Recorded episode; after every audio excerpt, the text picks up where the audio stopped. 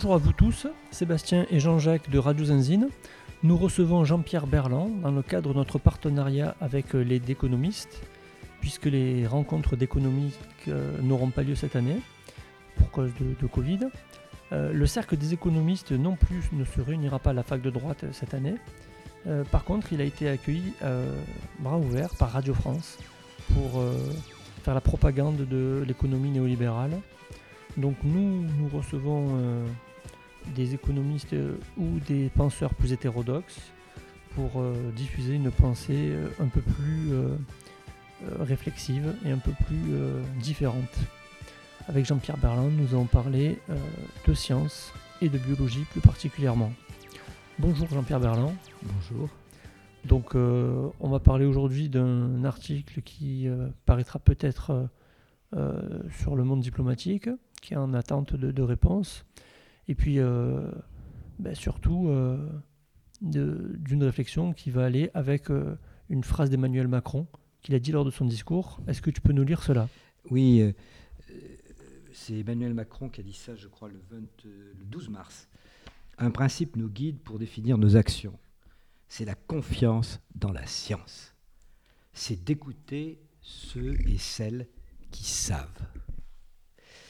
Et euh, donc ce, genre de propos qu'on trouve, euh, Macron ne fait qu'exprimer une idée absolument euh, répandue partout, hein, cette espèce de croyance que la science peut permettre de trancher quoi que ce soit c'est vraiment quelque chose, c'est une, idéologie, si vous voulez, qui permet en réalité aux politiques d'imposer ses vues sous couvert de science.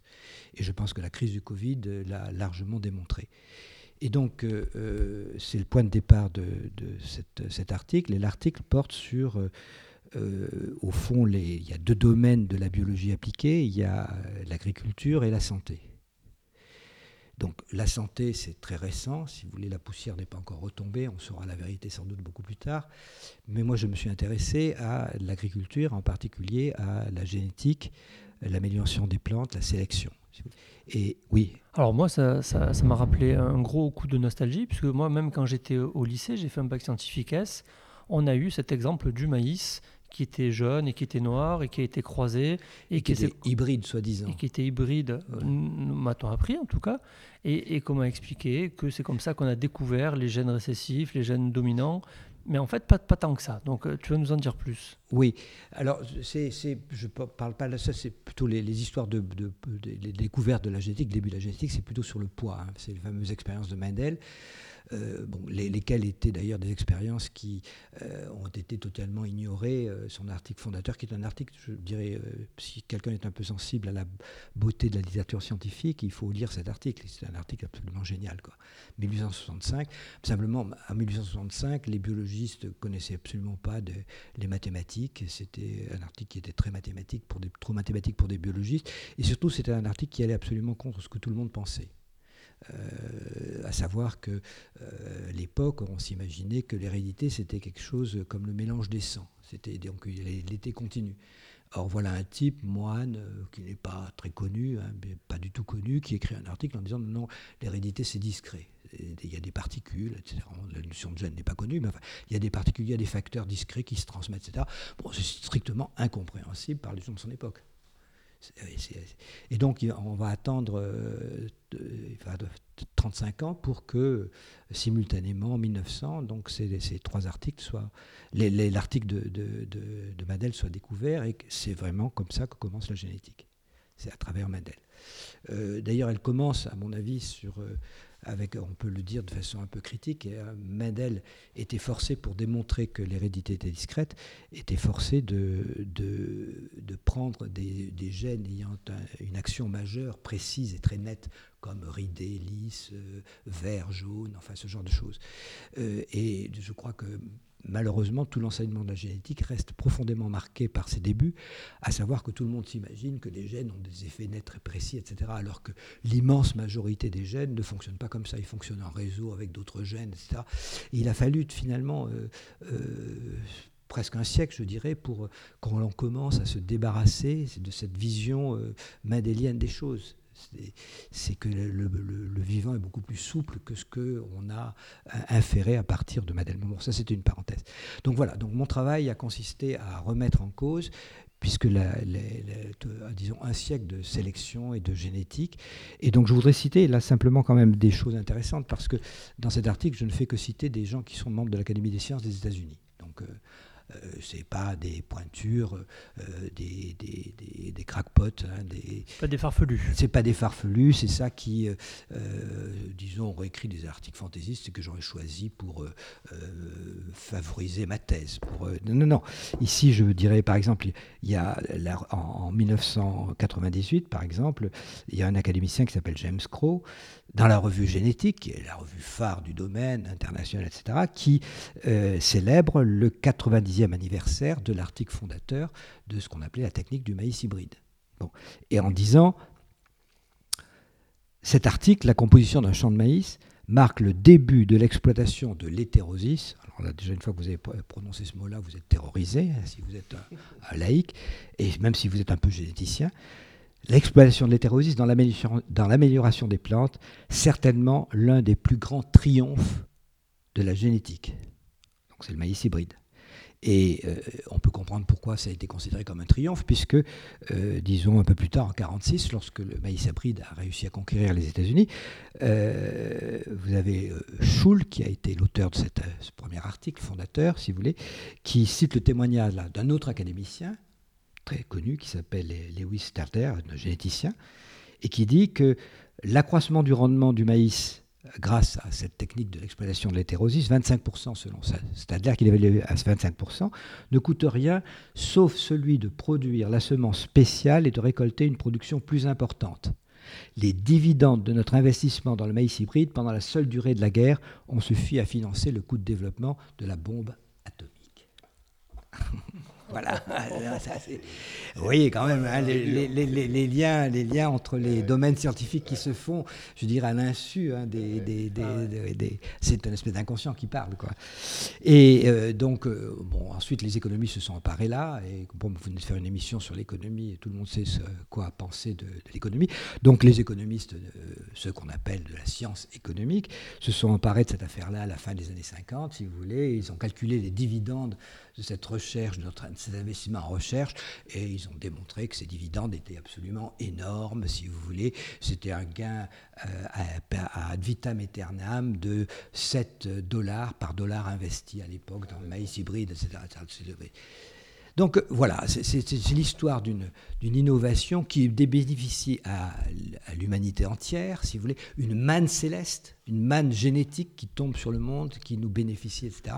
Et, euh, bon, en tant qu'économiste un peu défroqué moi-même, si vous voulez, j'avais quelques doutes sur toute cette affaire, euh, parce que euh, ce qui me semblait la caractéristique centrale de maïs hybride, c'est que l'agriculteur ne peut pas semer le grain qu'il a récolté. Eh, eh. Et, oui, d'accord. et que là, évidemment, confisquer le vivant, c'est quand même le projet central du capital depuis maintenant deux siècles, du capital industriel. pour les semenciers, c'est la. Eh oui, c'est l'aubaine. Et donc euh, que et, donc, je, en tant qu'économiste, j'avais, j'avais des doutes sur, sur cette, affaire-là, mais en même temps, si vous voulez, quand vous êtes confronté à une communauté soudée de, de généticiens et célèbres académiciens, certains prix Nobel, vous l'ayant raté de peu, c'est le cas de Stadler par exemple, euh, vous fermez votre gueule, si vous voulez, vous êtes, euh, vous, vous êtes impressionné. Il suffit qu'ils disent hétérosis et vous êtes complètement paralysé. Bon. Et donc j'ai rencontré, la chance de rencontrer euh, euh, Richard qui est un grand généticien d'évolution, qui, est membre, qui était membre de l'Académie des sciences jusqu'à ce qu'il en démissionne au moment de la guerre du Vietnam pour protester contre l'attitude de euh, collaboration, on peut dire c'est le terme des scientifiques américains avec la guerre au Vietnam, avec les forces armées américaines, parce qu'ils sont tous tous, ils ont tous compromis jusqu'au cou, si, si, vous voulez, dans le service du, du, système militaire. Ce qui frappe les esprits, c'est l'agent orange pour euh, défolier les, la jungle. Oui, c'est resté. Et puis, d'ailleurs, ça a continué à provoquer des, des, des, des milliers de naissances de gens euh, handicapés euh, au Vietnam. Enfin bon, c'est. Et donc voilà, donc j'ai rencontré, et lui-même, donc c'est un généticien de l'évolution, et donc il avait lui-même des quelques doutes sur ces histoires de génétique, etc. Et il m'a invité à venir travailler dans son laboratoire. Donc voilà comment ça a démarré.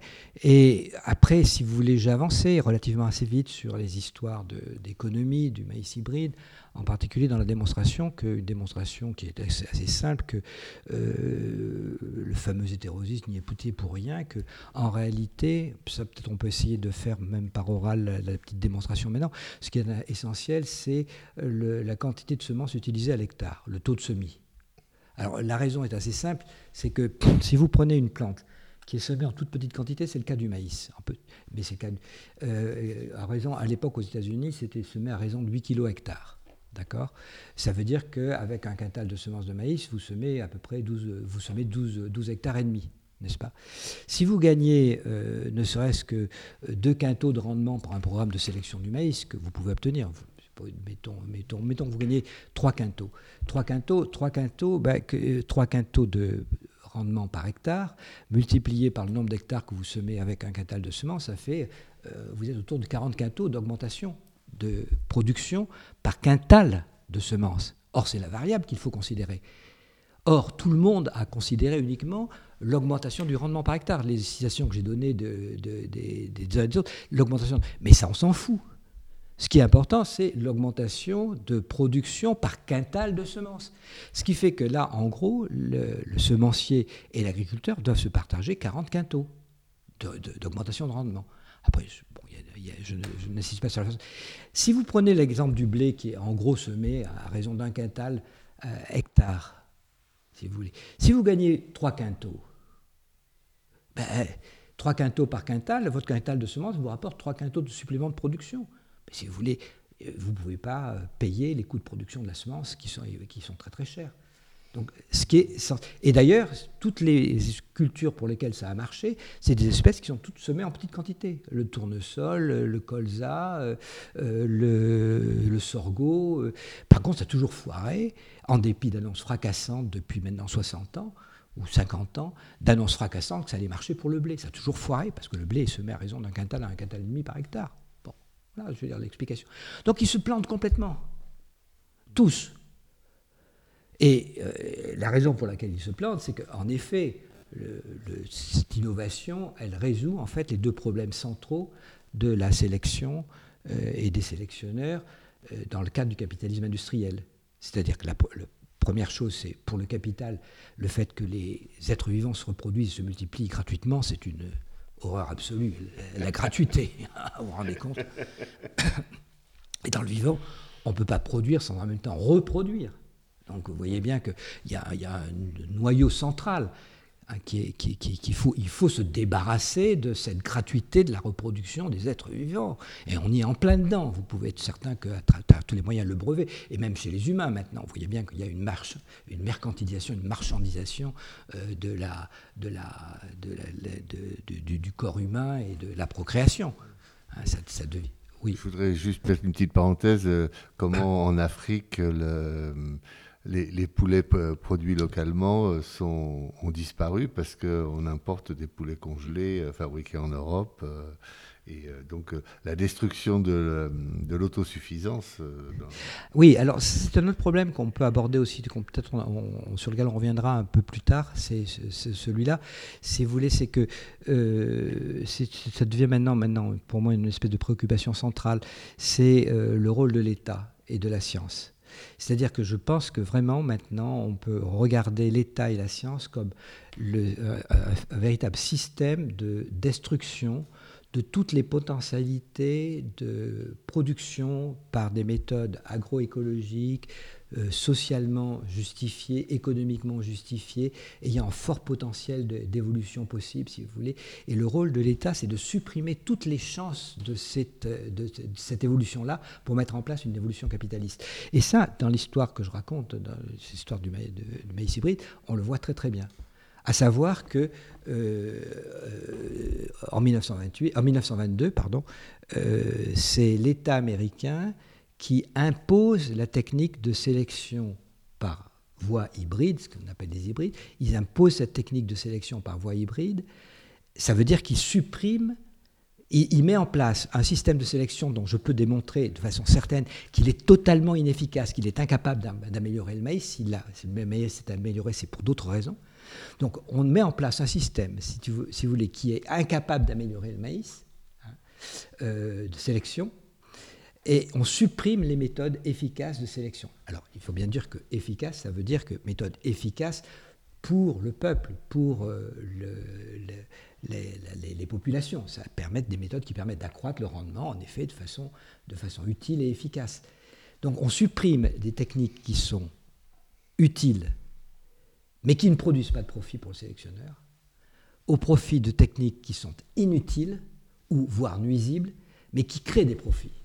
Et toute l'histoire, je pense, de l'agriculture après la Deuxième Guerre mondiale, c'est celle-ci, la suppression de toutes les chances possibles d'évolution vers une agriculture qui serait à la fois écologique et puis euh, sur le plan social, euh, qui permettrait aux gens d'avoir des métiers et non pas des jobs.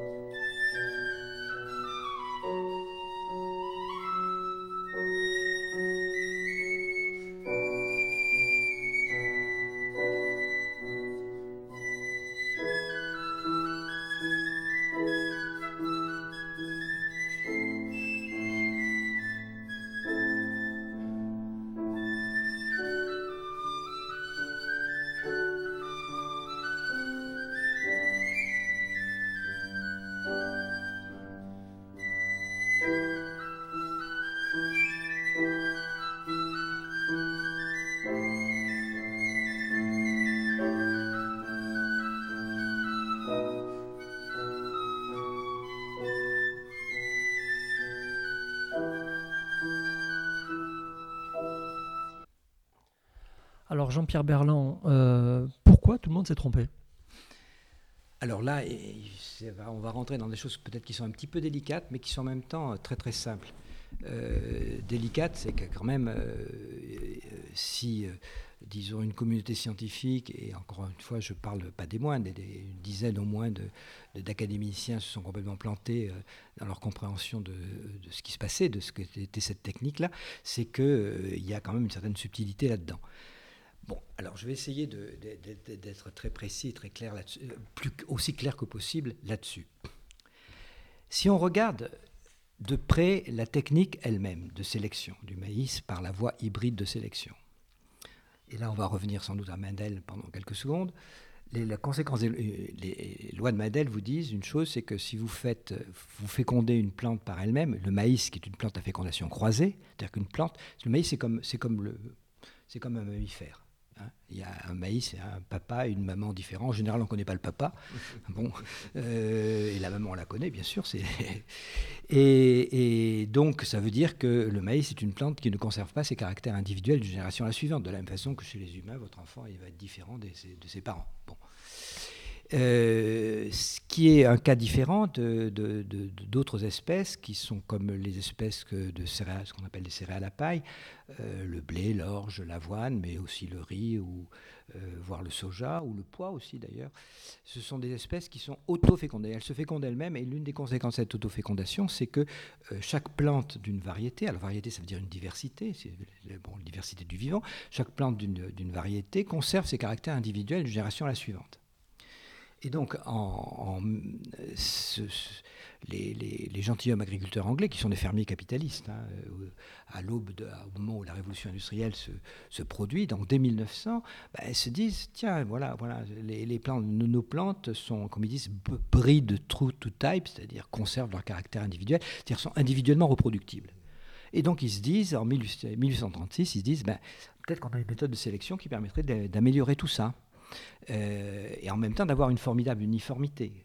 Euh, c'est si nous isolons, ça va s'appeler la méthode de l'isolement, si nous isolons les plantes qui nous me paraissent visuellement les plus intéressantes, les plus productives, si je les euh, sème et je les reproduis individuellement, c'est-à-dire si je les multiplie individuellement, c'est-à-dire en quelque sorte si je fais des quasi-clones, on va utiliser le terme clone, si je les clone, puisqu'elles conservent leur caractère individuel, ben, si je trouve un clone qui est meilleur que la moyenne de la variété de départ, je vais remplacer cette variété par le meilleur élément que j'ai trouvé au sein de cette variété d'accord, par le meilleur clone que j'ai pu isoler au sein de la variété. Vous voyez bien que euh, cette technique, elle, a, elle, marche à tous les coups. Il y a toujours un gain à remplacer d'une variété, une variété, une diversité de n'importe quoi, euh, qu'il s'agisse de plantes ou de pièges à souris, par euh, la meilleure des plantes, par les copies de la meilleure des plantes, ou les copies de la meilleure, du meilleur piège à souris il y a toujours intérêt à faire une opération de ce type. Sauf que, bon, dans le domaine du vivant, les choses sont un petit peu plus compliquées. C'est-à-dire que maintenant, on sait très bien que la diversité est productive en soi. Donc, rien n'est pire que d'avoir l'uniformité euh, dans les champs. C'est du gaspillage pur et simple de l'énergie euh, de la nature. Hein. La nature, elle aime la diversité. Donc, cette parenthèse est enfermée. Donc, on voit bien que cette technique donc, euh, offre une certaine possibilité euh, d'amélioration, d'augmentation de la production, de remplacer donc. Euh, lorsque, euh, malgré tout, elle a, si on veut, voulait bien y réfléchir, qu'est-ce qu'elle fait cette variété? Elle utilise, elle exploite la diversité naturelle des populations ou des variétés vous avez une population donnée, un champ donné, eh bien, je vais chercher la meilleure des plantes, la cloner, en fait, etc., faire tout ce que je vous ai dit. Donc, vous utilisez la variabilité naturelle, les variations naturelles, c'est ça dont vous tirez parti. Et le deuxièmement, si imaginez ce champ que j'ai là sous les yeux, là, j'ai fait cette opération une première fois sur ce champ, euh, ça a marché, j'ai pu obtenir quelque chose d'un peu meilleur que ce que, euh, que, ce que j'avais avant, que la moyenne du champ. Hein. Euh, si je refais l'opération sur le même champ, ben, je vais nécessairement retomber sur la même meilleure plante supérieure, c'est-à-dire le meilleur clone. Donc je suis dans une impasse. Bon, ça, on s'en rend pas compte. Hein. Mais. Donc, les premières conclusions de cette technique de l'isolement, codifiée en 1836, c'est-à-dire décrite dans les termes que je viens de vous dire, en 1836, cette technique de l'isolement, elle euh, va permettre en effet d'avoir une amélioration en utilisant les variabilités, les variations naturelles qui sont présentes au sein des populations, mais une fois que vous l'avez fait, vous n'allez pas plus loin. Eh bien, la technique du maïs hybride, c'est exactement cette technique de l'isolement.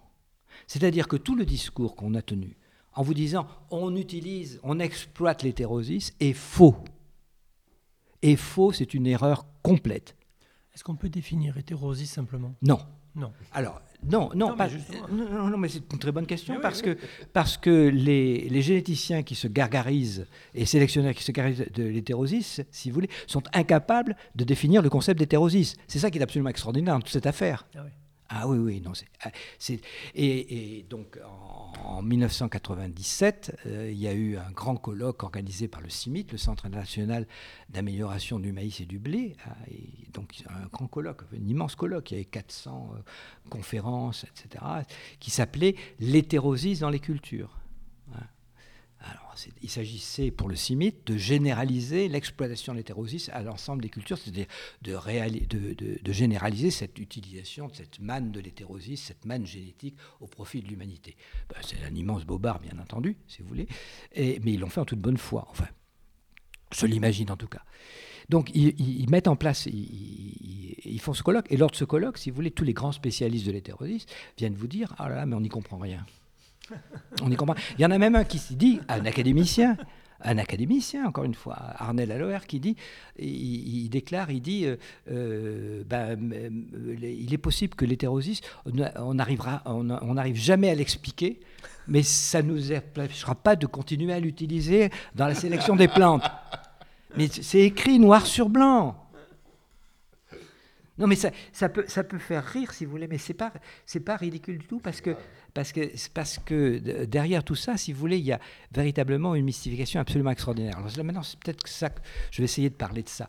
Si vous voulez, euh, au lieu de... le, Georges Schul, qui est vraiment un génie de la mystification, il n'y a pas d'autre terme, euh, au lieu de raconter la vérité, c'est-à-dire de dire euh, oui, j'ai lu un livre, qui est le livre de, Hugo de Vries, qui est un des redécouvreurs des lois de Mendel, qui écrit un livre qui s'appelle Plant Breeding, c'est-à-dire la sélection des plantes en 1907, dans lequel il décrit la technique de l'isolement.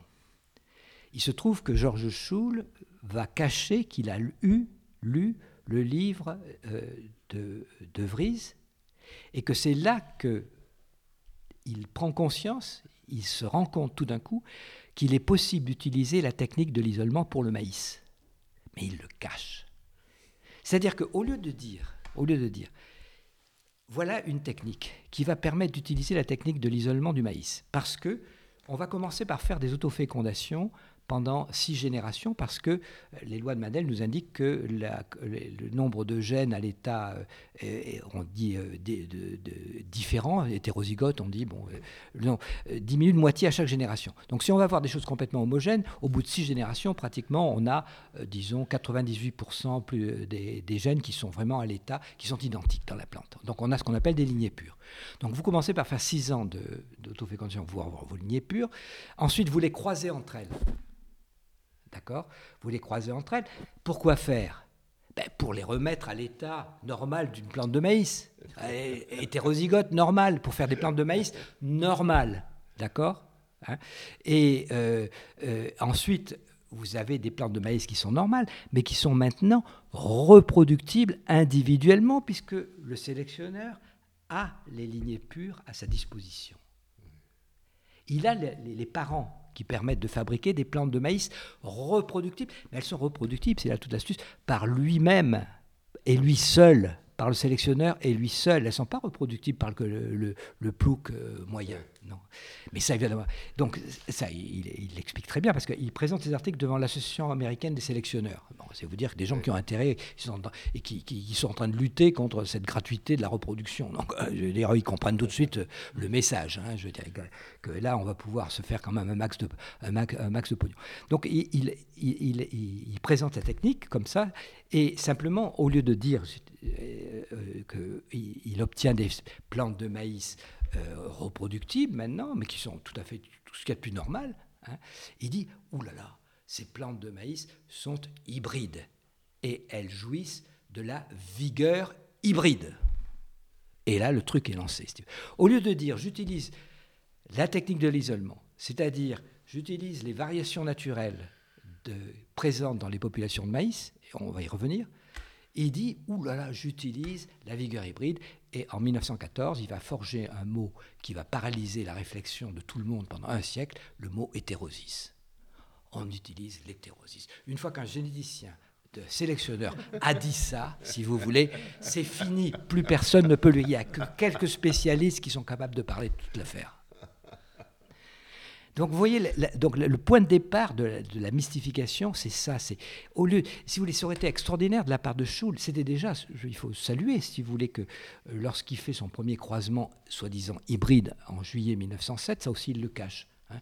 Euh, en, 1909, il va dire euh, mes travaux de l'an passé, c'est-à-dire 1908, m'ont conduit à euh, une technique de sélection, m'ont suggéré une technique de façon inattendue, une technique de sélection, etc. Et mon, comme dirait Zazie, n'est-ce pas Non, c'est faux. C'est faux parce que le croisement, il l'a fait en juillet 1907. Et ça, il le cache et il ment. Parce que s'il avait déclaré qu'il avait fait le, croisement en juillet 1907, on lui aurait dit Mais pourquoi est-ce que vous avez fait ce croisement en juillet 1907 Et peut-être que quelqu'un aurait fait le lien avec le livre de De Vries. Comme lui-même, si vous voulez, à la même, exactement en janvier, en fait, en janvier 1908, si vous voulez, il écrit à un de ses collègues qui lui dispute la priorité de son invention sur des bases un petit peu différentes. Il lui écrit J'aurais pu m'élever à moi-même un monument qui m'aurait valu, que le, monument que, que, que, devrait me valoir des, des, travaux parmi les meilleurs publiés euh, en biologie. Il, il, veut absolument être celui qui a gagné la course, si vous voulez, qui a résolu le problème. Et en fait, il a résolu double problème. Il a résolu le problème à la fois de l'uniformité. Or, si vous voulez, un système industriel, c'est un système de production de masse. Hein, et, si vous voulez, s'il n'y a pas de place à la fantaisie du vivant et à la variation du vivant. Donc il faut produire des clones. Donc, et, on est en plein dedans. Hein. Bah, il suffit n'importe quel euh, observateur, même le plus inepte possible, qui se promène euh, face à un champ de blé, d'orge d'avoine, tout ce que vous pouvez imaginer, peut, imaginer, peut voir que toutes les plantes sont les mêmes, exactement les mêmes. Alors que le vivant, par définition, c'est la, la, variation, c'est la différence, c'est le changement, c'est l'évolution. C'est vraiment mortifère, toute cette affaire-là. Est-ce que je puis me proposer euh, une analogie euh, et tu me diras si elle est pertinente ou pas. Euh, J'ai l'impression qu'un peu ce que ce Schulz a fait avec les hybrides en présentant ça plus ou moins comme une évolution, c'est un peu ce qu'ont fait les fabricants d'OGM en disant mais oui, grâce aux OGM, on pourra nourrir toute la planète alors qu'on sait que ceux qui ont créé les OGM, c'est uniquement pour résister au Roundup. C'est-à-dire, on, fait des plantes pour pouvoir bazarder du Roundup, et ça, ça résiste. tu, as, écrit un livre, justement, euh, OGM, mythification scientifique. Euh, tu n'étais pas tout seul, mais donc tu connais aussi le problème des OGM. Est-ce que le, le parallèle est... Ah ben, le parallèle est total. Hein. D'ailleurs, dans le livre euh, qui est paru récemment à la lenteur, en 98, en juillet 98, à la lenteur qui s'appelle euh, La planète 2018. des clones. 2018. Qui s'appelle La planète des clones. Euh, il y a toute une euh, fin qui est consacrée aux OGM, dans laquelle je démontre que les mécanismes sont exactement les mêmes. C'est-à-dire les mécanismes sémantiques. C'est-à-dire que là, Schul, c'est le, truc, ça passe l'hétérosisme, mais ça passe aussi l'utilisation du terme hybride, hybridation.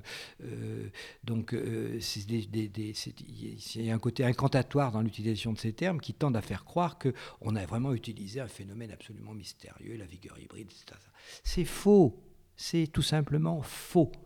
Bon, et, mais simplement, si vous voulez, la mystification était très bien faite, puisque dès le départ, Schul dit, bah, dit eh ben, y a la vigueur hybride. Et en effet, les bases factuelles sur lesquelles il se fonde sont tout à fait exactes. C'est vrai que pour le maïs, lorsque vous euh, faites de la sélection du maïs, vous essayez d'avoir cette uniformité des plantes, vous avez automatiquement, simultanément, phénomène de baisse du rendement. C'est-à-dire que la recherche de l'uniformité va à l'encontre de, des progrès, des, des, gains de rendement. Donc, Contrairement à ce qu'ils nous vendent, quoi à ce qu'ils nous disent. Non, non, ça, c'est vrai. Ça, non, ça c'est, vrai si vous voulez. Et donc, euh, donc, si vous voulez, à partir de cette théorie, il dit, euh, il dit tout simplement, bah, puisque si vous voulez, c'est, le fait d'être hétérozygote, d'avoir des gènes différents qui fournit la vigueur, eh bien, le raisonnement qui tient peut paraître à première vue parfaitement logique, puisque euh, la technique va consister à essayer de choisir une plante qui est la plus hétérozygote possible c'est aussi, entre parenthèses, la plus vigoureuse, c'est la plus hétérozygote, et la plus hétérozygote, c'est la plus vigoureuse. Donc là, il y a aussi un sacré problème de logique euh, scientifique derrière, mais on peut laisser tomber ça de côté. Donc, choisir la plante la plus hétérozygote pour remplacer la variété. Bah, c'est la technique de l'isolement, tout simplement, qui, met en place. Mais si vous voulez, présenter comme ça, à travers la vigueur hybride, l'hétérozygotie, etc., les gens n'y voient que du feu. Ils ne se rendent pas compte que derrière, si vous voulez, ce n'est que là, ce n'est que l'application particulière à une plante d'un principe absolument général. Il y a toujours un gars à remplacer une variété de n'importe quoi par le meilleur n'importe quoi qu'on a tiré de la, des copies du meilleur n'importe quoi y a de la variété. Donc, si vous voulez, il réussit à complètement à faire croire qu'il y a une spécificité du maïs, qui est cette vigueur hybride, etc., etc., alors que sa technique repose sur un principe logique qui s'applique à, des pièges à souris aussi bien qu'aux plantes. Je veux dire, et personne n'a parlé d'hétérosisme pour les pièges à souris. non, mais donc, et, si vous voulez, ces, braves sélectionneurs du monde entier euh, continuent à parler d'hétérosisme pour les pièges à souris, pour, une forme de piège à souris. Voilà, et ils ont même des colloques internationaux, mais c'est pas le premier hein, euh, consacré à l'hétérosisme. C'est des bobards.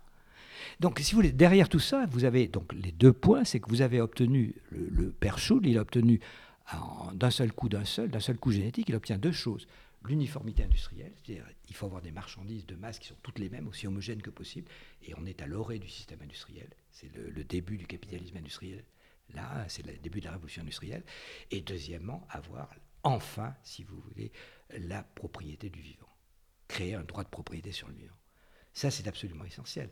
Et ce qui fait que les sélectionneurs vont être dans cette situation absolument invraisemblable, sélectionneurs généticiens, si vous voulez, à raconter des bobards théoriques sur l'hétérosis, et ce depuis un siècle, alors que toute leur pratique consiste à ne pas utiliser cette hétérosis. il y, a un problème de, dissonance cognitive. Alors, ce problème de dissonance cognitive est absolument extraordinaire. Bon, j'en parle plus ou moins, pas, trop dans cet article-là, parce que ça nécessite d'être trop long. Mais si vous voulez, vous, quand vous relisez l'histoire de la sélection, l'histoire officielle, la géographie, de, de, de, cette, de cette affaire-là, quand vous la relisez de façon attentive, vous apercevez que littéralement rien ne tient debout dans ce que raconte les. De ce qui C'est-à-dire qu'on est dans cette situation, si vous voulez, en histoire des sciences, où euh, un paradigme, c'est-à-dire une façon de regarder le monde, si vous voulez, euh, euh, soumise à des tensions de plus en plus grandes parce que les faits ne correspondent absolument, la réalité ne correspond pas absolument plus à ce qu'on pense. Et malgré tout, si vous voulez, la tendance, ce que font les, scientifiques dans ces cas-là, c'est d'essayer par tous les moyens de sauvegarder le paradigme. C'est-à-dire il faut glisser sous le tapis tout ce qui est emmerdant, tout ce qui est gênant. Euh, moi, j'ai des, des, exemples. J'ai collectionné ce genre d'exemples, euh, si vous voulez, depuis, parce que je trouve qu'ils sont, sont quand même très, très amusants. Mais, mais, Allez, on écoute quelques-uns oui, un seul, un seul. Un seul Ouais, un seul. Bon, si, c'est un monsieur qui s'appelle euh, Avry, qui est euh, grand, grand généticien euh, mendélien des années 30. il est à l'Institut Rockefeller à New York. Bon, bref, bon, type. Et donc, il, il, entend parler et il lit un article de collègues écossais qui avait fait une expérience très bizarre, qui allait contre tout ce qu'on savait sur les lois de Madel et tout ça, tout ce qu'on croyait savoir, euh, qui consiste à, injecter un pneumocoque euh, euh, tué virulent. On l'a tué, il est, mais il, est virulent. On l'injecte simultanément avec un pneumocoque qui est vivant, mais qui est non virulent. On injecte ça à des souris. Et on s'aperçoit qu'il y a transfert de la, virulence du pneumocoque mort au pneumocoque vivant. Ça va absolument contre tout ce que tout le monde croit savoir. Il est tellement stupéfait par ça qu'il fait refaire l'expérience son labo. Et l'expérience, de nouveau, confirme ce qu'ont écrit les, les, Écossais. Et là-dessus, ça le bouleverse tellement qu'il tombe malade et il est obligé de partir en, en maison de santé. Le monde s'effondre toutes ses croyances, tout ce qu'il a fait depuis 30 ans, ça s'effondre. Et là, il va revenir à son laboratoire, il va avoir de cesse que d'essayer d'expliquer ce qui s'est passé. Alors à ce moment-là, on sait deux choses de façon à peu près sûre, c'est que les chromosomes sont porteurs d'hérédité, et que dans les chromosomes, il y a deux choses, il y a des protéines et de l'ADN. Et jusque-là, on croit que ce sont les protéines qui sont, qui sont porteuses de l'hérédité. C'est la, la, thèse, si vous voulez, qui est générale, les protéines portent l'hérédité. Donc qu'est-ce qu'il va faire? Il va essayer de prendre des chromosomes il va aller purger des protéines. Et, donc il va passer des années, des années, une dizaine d'années à faire ce, boulot de bénédictin, et il va arriver à avoir des chromosomes qui vont être des de pneumocoques qui vont être purgés de 98,5% de leurs protéines, etc. Et, malgré tout, si, quand il refait l'expérience avec euh, ces, pneumocoques euh, virulents, non virulents, si vous il y a toujours transmission de la virulence. Donc il écrit un article, je crois que c'était en 44, qui dit ah ouais mais peut-être que finalement c'est pas les protéines qui sont porteuses de l'hérédité, c'est l'ADN. Peut-être, peut-être, parce qu'il reste toujours un petit peu de protéines. Donc, il tremble un peu en le disant, parce qu'il sait qu'il va risquer de se faire assassiner par tout le monde. Quoi. Et il va falloir attendre 1951 pour qu'avec des marqueurs radioactifs, on démontre que c'est en effet l'ADN qui, qui, qui, porte, qui porte l'hérédité. Donc voilà, voilà un exemple, si vous voulez, où les, croyances s'opposent, si vous voulez, et puis il y a un véritable effondrement qui se fait euh, chez les, les scientifiques lorsque, pour les, les, vrais scientifiques, ceux qui croient, si vous voulez, à la science, je suis sûr que maintenant c'est complètement différent. Je suis sûr qu'il y a beaucoup de scientifiques maintenant qui ont une vision parfaitement cynique des choses et qui font ce qui est rentable pour euh, les gens qui les financent.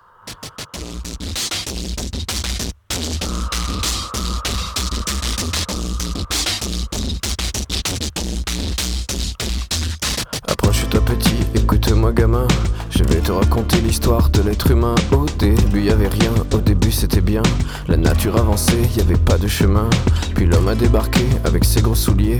Des coups de pied dans la gueule pour se faire respecter. Des routes à sens unique qu'il s'est mis à tracer. Les flèches dans la plaine se sont multipliées. Et tous les éléments se sont vus maîtrisés. En deux temps, trois mouvements, l'histoire était pliée. C'est pas demain la veille qu'on fera marche arrière. On a même commencé à polluer les déserts faut que tu respires. Et ça c'est rien de le dire. Tu vas pas mourir de rire. Et c'est pas rien de le dire. D'ici quelques années, on aura bouffé la feuille. Et tes petits-enfants, ils n'auront plus qu'un œil. En plein milieu du front, ils te demanderont Pourquoi toi t'en as deux, tu passeras pour un con. Ils te diront comment t'as pu laisser faire ça. T'auras beau te défendre, leur expliquer tout bas. C'est pas ma faute à moi, c'est la faute aux anciens. Mais y aura plus personne pour te laver les mains. Tu leur raconteras l'époque où tu pouvais manger des fruits dans l'herbe, allonger dans les prés. Y avait des animaux partout dans la forêt. Au début du printemps, les oiseaux revenaient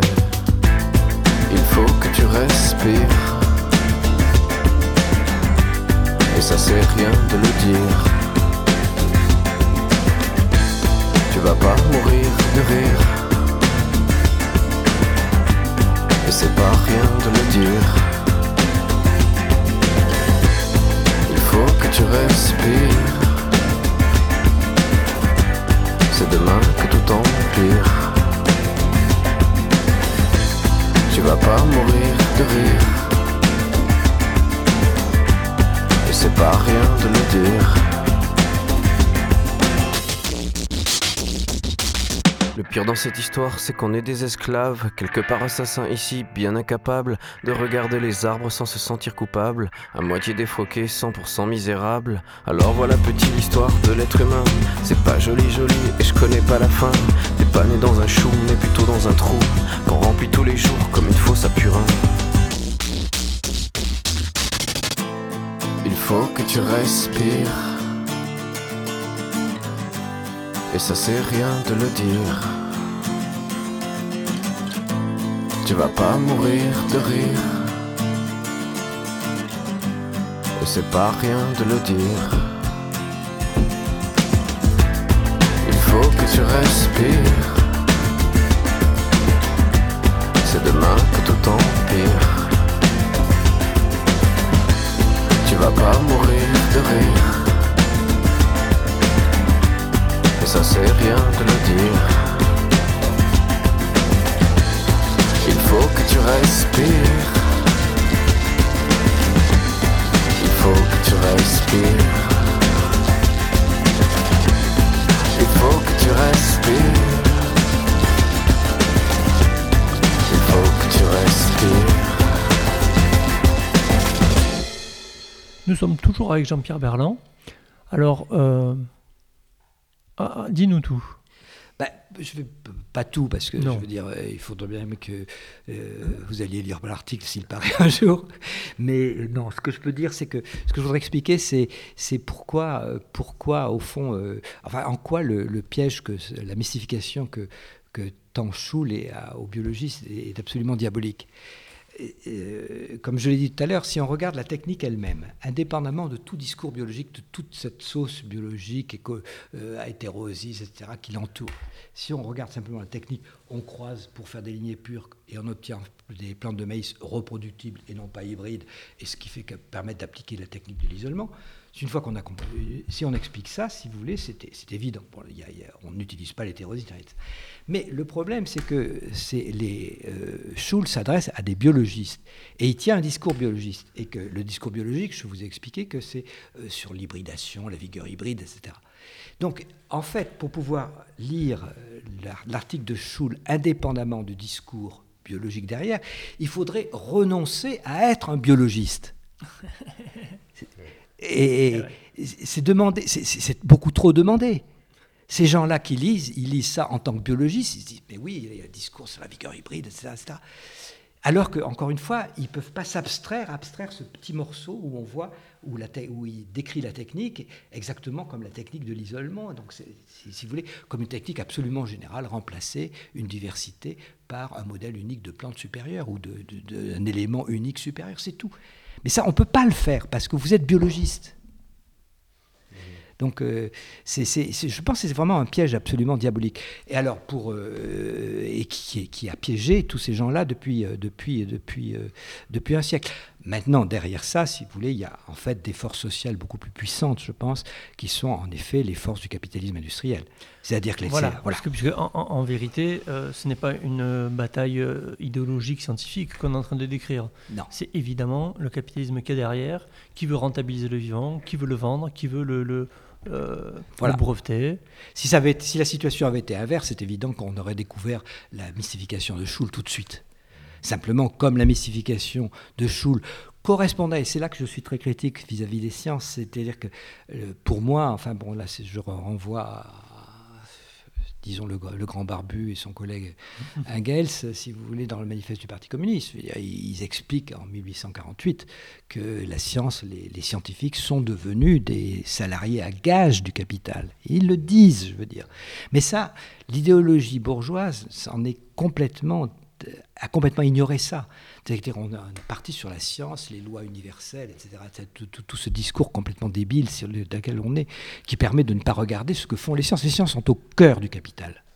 C'est vraiment un, outil essentiel, on le voit tous les jours à l'heure actuelle, si vous voulez, avec la folie de toutes ces techniques qui sont en train de, de, de, nous ruiner. Eh bien, la science est au cœur de ce système-là, mais ça, on ne veut pas en prendre conscience. Et la plupart des scientifiques ne veulent pas en prendre conscience. Donc l'article que j'ai écrit là, c'est une science, oui, mais laquelle? Donc je prends cet exemple du maïs hybride pour montrer à quel point cette science, y compris ce qui est absolument, euh, disons, euh, euh, anathème pour tout scientifique, je dis, même la vérité scientifique, elle peut être déterminée par les intérêts économiques et sociaux. Même, même ça. Parce qu'ils sont prêts à admettre, mes collègues scientifiques, que oui, l'État intervient, il finance, il a certaines priorités, donc il va donner de l'argent pour ceci ou cela, l'État ou, l'Union européenne, ou ce que vous voudrez, bon, euh, ou les entreprises, etc. Bon, mais, mais, mais si, si, vous voulez, il y, a une cloison étanche entre euh, la vérité à laquelle nous allons arriver, quel que soit le financement étonnamment. Bon, ça c'est de la foutaise évidemment. Si les gens vous payent, euh, c'est quand même pour que. Alors, je pense qu'il y a une bonne partie des scientifiques modernes maintenant qui sont complètement cyniques là-dessus, si vous voulez. Euh, ils savent qu'ils sont payés pour amener tels résultats à, à, les gens qui les ont financés et ils le font. Alors évidemment, si vous voulez, euh, suivez mon regard, la médecine, c'est le, degré de corruption qu'il y a dans le, système médical à l'heure actuelle est absolument colossal. Colossal. Je veux dire, Peut-on parler de conflit d'intérêts par rapport au grand labo ou c'est tabou Oui, oui, non, on peut parler de ça, mais bon, il y a eu, il y a eu d'excellents livres là-dessus, je ne sais plus comment ça s'appelle. Euh, c'est cette cette euh, chercheuse du, CNRS qui a, lutté contre l'amiante euh, ben, avec ben, Pezra, euh, qui a dévoilé le scandale de l'amiante. Mais je vous dis, le scandale de l'amiante, il suffit de marcher, si vous voulez, vous avez autant de scandales médicaux. Il y a les petits et les gros, si vous voulez. Il y, a ça, il y en a dans lesquels il y a des milliers, dizaines de milliers de personnes qui sont mortes, le médiateur, etc. Bon, ils courent toujours, hein, ceux qui ont ceux qui ont, euh, ceux qui ont euh, les responsables de toute l'affaire, ils seront sans doute jamais condamnés. Hein. Mais euh, vous avez un degré de corruption qui est dans. Alors c'est pour ça que si vous voulez, c'était, cet article-là, je l'ai fait en disant, il y a deux, ces deux domaines jumeaux. Moi, je connais bien celui-là, je vais vous en parler. Maintenant, je dis aux scientifiques, ceux qui restent, qui ne pas, font pas partie des cyniques, peut-être essayer de regarder aussi du côté de du côté de, du côté de la médecine. Intéressez-vous à ça. Alors moi, j'avais une question qui est, tu dis que le, la science nourrit le capitalisme, mais euh, le, discours politique se cache également, comme on, le voit derrière, euh, le discours scientifique pour faire avaler des couleuvres et, des choses que jamais on n'aura accepté sans le, le pseudo-discours scientifique et mystification qu'il y a derrière. Absolument. C'est vraiment, il y a une utilisation maintenant, en particulier au sein de l'Europe, euh, absolument extraordinaire du discours scientifique. C'est-à-dire que la, phrase de Macron n'est qu'une phrase qui est partagée, qui est redite par tout le monde. Euh, euh, il faut trancher sur des bases scientifiques. C'est la science qui. Or, ce que je dis, c'est que de toute façon, bon, j'ai une chose très simple, c'est que si les scientifiques sont dans les laboratoires, c'est pas parce qu'ils savent, c'est parce qu'ils savent pas. Bon. Et alors, regardez ce qui se passe avec le coronavirus. C'est vraiment absolument typique de la situation. En effet, depuis un siècle, on sait que les virus existent, il y a eu des connaissances qui ont été accumulées, mais le, nouveau venu est complètement déroutant. Ils n'en savent rien de ce qui va se passer. On n'est même pas capable de prévoir s'il va, revenir ou pas au mois de septembre ou d'octobre. on ne sait même pas comment il agit, exactement comment il agit. Une chose qu'il faut vraiment, que je pense que les gens comprennent plus en matière de science, c'est à quel point une activité scientifique, je pense à l'exemple du coronavirus, à quel point c'est compliqué. C'est effroyablement compliqué. Comment réussir à débrouiller si vous voulez, tout cet enchevêtrement de, d'influences, de, causes, etc., entre le fait qu'il y a en effet une influence probablement génétique, il y a des gens qui sont plus sensibles que d'autres. Bon, ça, c'est pas une découverte, de toute façon, on est tous différents. Donc, en effet, il y a des gens qui sont sensibles au coronavirus, d'autres qui ne le sont pas. Bon, bah, donc, il y a des, composantes euh, très simples, des composantes, si vous voulez, individuelles, il y a des composantes sociales, et on s'aperçoit qu'évidemment, ce sont les pauvres, c'est-à-dire, en même temps, les pauvres, ils se trouvent être diabétiques, obèses, etc., qui se font massacrer les, personnes âgées, qui ont des systèmes immunitaires souvent qui ont eu des existences très difficiles, qui se font euh, nettoyer dans les, dans, dans, les EHPAD. Enfin bon, ça vous montre que la, causalité, la causalité scientifique est une causalité qui est de toute façon particulièrement absurde.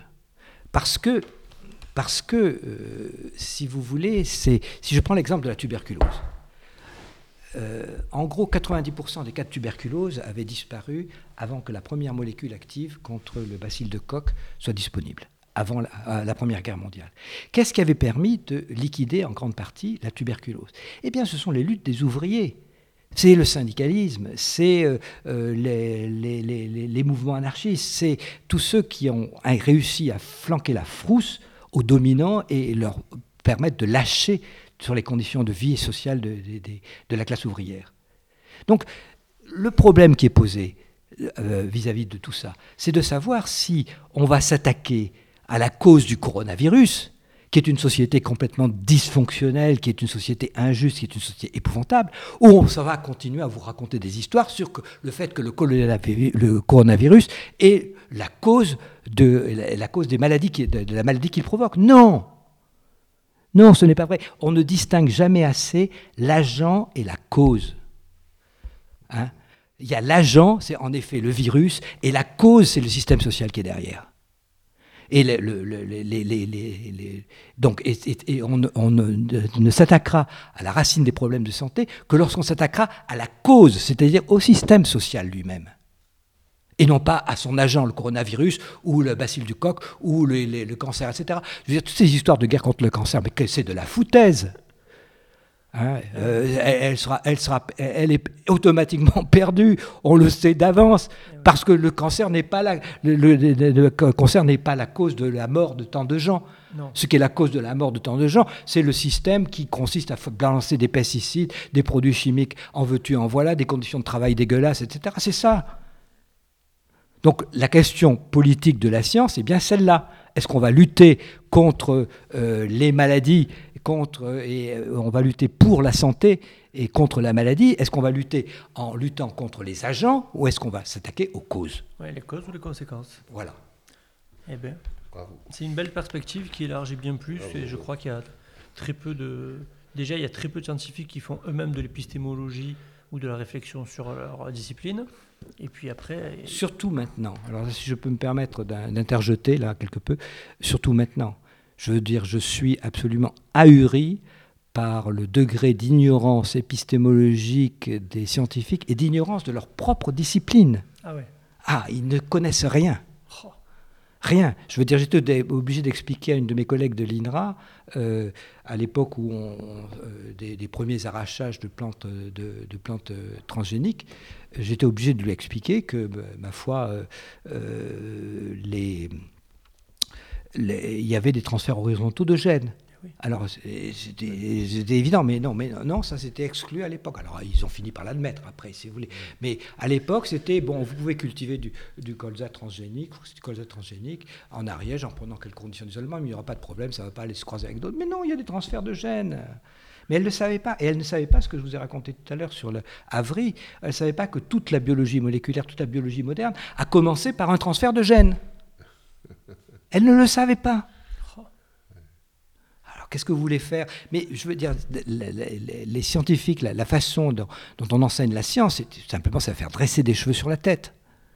Si on veut fabriquer des crétins, on, a vraiment un moyen extrêmement efficace de le faire avec les, systèmes de formation scientifique. Euh, eh bien, on en est là. Oui. Eh, merci beaucoup. Merci, merci Jean-Pierre Berland. La, conclusion est terrifiante. la conclusion est terrifiante, mais elle permet de, prendre conscience et de réfléchir là-dessus.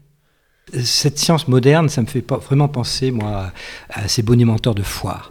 Je ne sais pas si vous savez, mais autrefois, dans les foires, il y avait ces bonimenteurs là, qui captivaient leur auditoire. Et pendant ce temps-là, il y avait les complices qui passaient dans l'auditoire et qui faisaient les poches des personnes présentes. Eh bien, la science de Macron, c'est exactement ça. bon, bah écoutez, on espère que votre article sera lisible bientôt. On, on tient nos, auditeurs au courant dès qu'on a plus de nouvelles. Ben, peut-être qu'un jour je viendrai ici pour présenter. Je, vais, je crois que je vais traduire. Il y a un livre euh, qui est un peu ancien, qui n'a pas été traduit en français. Beaucoup de livres de Richard Lemontine ont été traduits en français. Il y a un petit livre qu'il avait fait pour la, radio canadienne et puis qui a eu euh, beaucoup de succès, euh, qui s'appelle La doctrine de l'ADN. C'est de la biologie comme idéologie et, dans lequel c'est une démonstration. alors c'est en anglais et je pense essayer de m'attaquer maintenant à, la traduction, à la publication de ce truc-là, parce que de, de ce livre, parce que c'est un livre qui est court et qui montre très bien que la méthode scientifique, ce qu'on appelle la méthode scientifique, qui est une espèce de truc sacro-saint, c'est en fait profondément, enfin la méthode scientifique et la méthode scientifique cartésienne, si vous voulez, le, fait, le réductionnisme cartésien, ce réductionnisme cartésien étant parfaitement en phase avec le système de pensée capitaliste. D'accord. Voilà. Donc euh, c'est donc euh, et qu'il y a d'autres façons de faire la science. De la même façon que la conclusion de l'article là, c'est euh, toute une conclusion sur le fait que, en effet, il y a des, des, choix implicites qui sont faits avec les choix scientifiques et que c'est des choix scientifiques qui sont des choix politiques et qu'il y a possibilité de faire autrement. Donc un autre monde est possible, une autre science est possible. Ça, ça va être tu es en train de le traduire euh, Non, je vais le traduire. Tu vas le traduire. Merci beaucoup. Voilà. Et à bientôt. Au revoir. Au revoir. Au revoir. Comme un arbre dans la ville. Je suis né dans le béton, coincé entre deux maisons, sans abri, sans domicile comme un arbre dans la ville.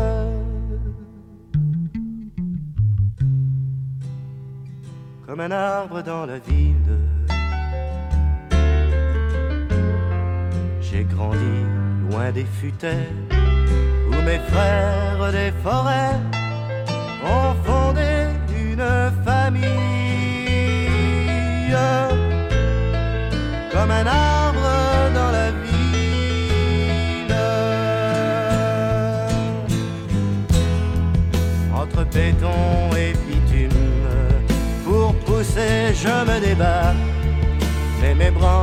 Volent bas.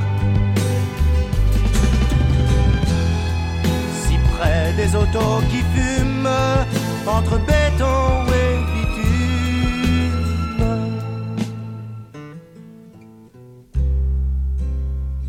Comme un arbre dans la ville J'ai la fumée des usines pour prison et mes racines on les recouvre de gris. Comme un arbre dans la ville.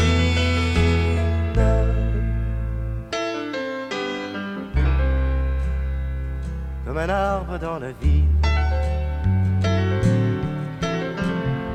J'ai des chansons sur mes feuilles qui s'envoleront sous l'œil de vos fenêtres comme un arbre dans la ville. Entre béton et bitume, on m'arrachera des rues pour bâtir où j'ai vécu. Des parkings d'honneur posthume entre béton et